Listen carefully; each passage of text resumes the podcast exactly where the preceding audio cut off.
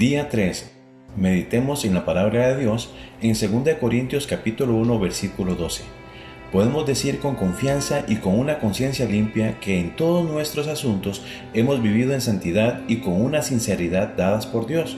Hemos dependido de la gracia de Dios y no de nuestra propia sabiduría humana.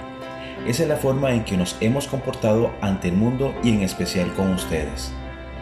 Medita y responde.